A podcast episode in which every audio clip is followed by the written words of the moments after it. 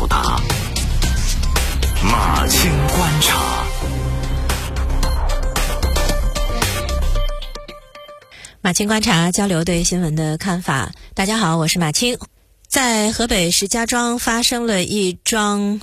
悲剧，有一个四个月大的女婴被人从五楼扔了下来，幸运的是掉在了一楼的防护网上，被人救下来之后送进了医院，诊断呢脑出血、肾积水、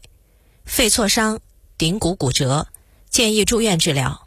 但是十二月七号，媒体发现女婴两次被送医，两次都被她的父亲带回了家。孩子的父亲签了放弃治疗协议书，还表示孩子很好，在家养病就可以了。目前，民政局救助站、妇联和未成年保护中心都已经介入，表示正在协调帮助。事情是发生在十一月三十号，但是到十二月七号的时候，这个事儿还没有解决，孩子。还在家里头受重伤，应该说这个小小的只有四个月大的女婴，从出生开始就没有能过上正常的日子，因为根据媒体报道，了解这个事情的爱心人士还有邻居们的一些讲述，我们大概知道这个孩子遭遇了些什么。他刚出生五天就从楼上掉下来过了，是掉下来的还是扔下来的，现在不好说。获救之后被送回家。然后这一次又从楼上丢下来，遍体鳞伤之后，却被他的父亲从医院带回家。他父亲说，说是孩子的母亲有精神病，这孩子是被母亲扔下来的。现在这个孩子的母亲已经送到精神病院去治疗了。而这中间邻居还拍了孩子生存的环境的视频，大冷的天只穿了尿不湿，盖着的那个毯子上也满是污垢，奶粉里生了虫子，孩子父亲在奶粉当中。混合了只能给成人喝的东西。据说几个月前孩子第一次被伤害之后，当时邻居就已经报警了。警方、居委会、卫保中心等等机构以及社会爱心人士都相继介入，捐款、捐奶粉，提供各种帮助，送孩子的母亲去治疗，结果都被孩子父亲拒绝了。按照一般人的朴素认知。孩子第一次被人从楼上扔下来，他的父母可能就已经涉嫌多个罪名。就算当时可以辩解说啊，不是故意扔的，是不小心，是意外。那么，这次又从五楼掉下来，还拒绝给重伤的孩子治疗，这个还能以意外为理由吗？至少应该可以对应得上刑法当中的虐待罪了吧？什么是虐待罪？对共同生活的家庭成员，经常以打骂、捆绑、冻饿。限制自由、凌辱人格、不给治病，或者强迫做过度劳动等方法，从肉体上和精神上进行摧残迫害，情节恶劣的行为构成虐待。呃，具体到底够得上什么样的法律罪名？是不是涉嫌刑事犯罪？这个建议法律人士给出更专业的意见，也建议相关的机构能够及时去出手。无论如何，我国的民法、刑法、未成年人保护法等诸多法律，为保护孩子构建了一个细密的。法律网络，我们不能让这个孩子漏下去。孩子不是父母的私有财产，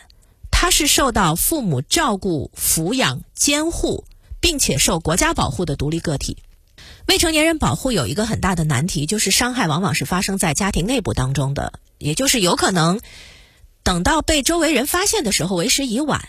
所以今年。最高人民检察院、国家监察委员会等九部门印发了意见，就是建立侵害未成年人案件的强制报告制度。这个制度呢，是从过去从无到有，呃，从纸上谈兵到后来有非常有现实针对性，就是希望能够动员全社会的力量，为每一个未成年人构筑一道保护墙。可是我们看放到这个孩子的身上，就很纳闷儿，为什么看不到法律和制度发挥威力呢？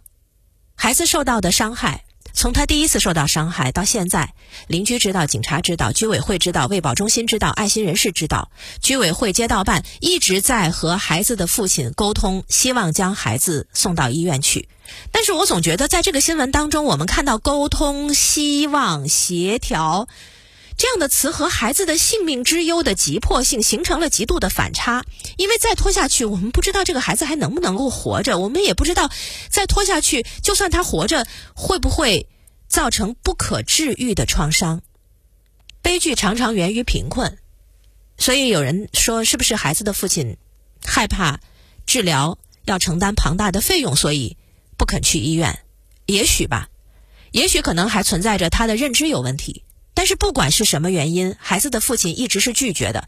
拒绝别人的帮助，拒绝送孩子到医院。那么救孩子是紧迫的，相关机构可以并且也应该动用法律手段强制干预，比如说依法向法院提起诉讼，申请剥夺孩子父母的监护权。因为法院可以剥夺父母监护权的七种情形当中，就包括。把未成年人置于无人监管和照看的状态，导致他面临死亡或者是严重伤害的危险，经教育不改的，是可以剥夺父母监护权的。而申请撤销监护权的，可以是其他监护人，可以是亲人，也可以是居委会、民政部门、妇联等团体机构。其实，在呃一些地方已经都有相关的先例，包括咱们南京也有先例。同时，法律还规定，在紧急情况之下，公安机关可以将未成年人带离实施侵害行为的监护人就近护送到其他监护人亲属，呃，或者是相关的保护机构里面。那现在的情形，我觉得应该称得上是紧急情况了。我曾经看过一个案例，呃，几年前是一个英国的新闻，说有一对父母，仅仅因为五个月没有给孩子取名字，就被告上了法庭，然后剥夺了监护权。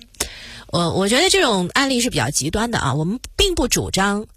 剥夺监护权要矫枉过正，不太主张这样的事情。但是对比一下，你就会发现，就是我们确实是要考虑，有一些父母他可能已经明显失职、明显不合格了。如果对这样的情形下还是那么轻风细雨的去劝告，那孩子面临的伤害可能就是暴风骤雨的。剥夺失职父母的监护权，它其实体现的是国家侵权这个概念。虽然实施当中确实存在着不少障碍，因为要考虑剥夺之后孩子到底由谁抚养这个大问题，这是个后续的艰难的问题。因为孩子最合格的成长环境应该是家庭，不是机构。但是这毕竟是下一步要考虑的问题，当务之急还是救命。这个孩子出生在一个貌似不太欢迎他的家庭里，他现在在生死垂危之间苦苦挣扎。他还活着，他他被人从五楼扔下来，他还活着，他在争取时间，是争取活下来的一线机会，所以但愿一切都还来得及。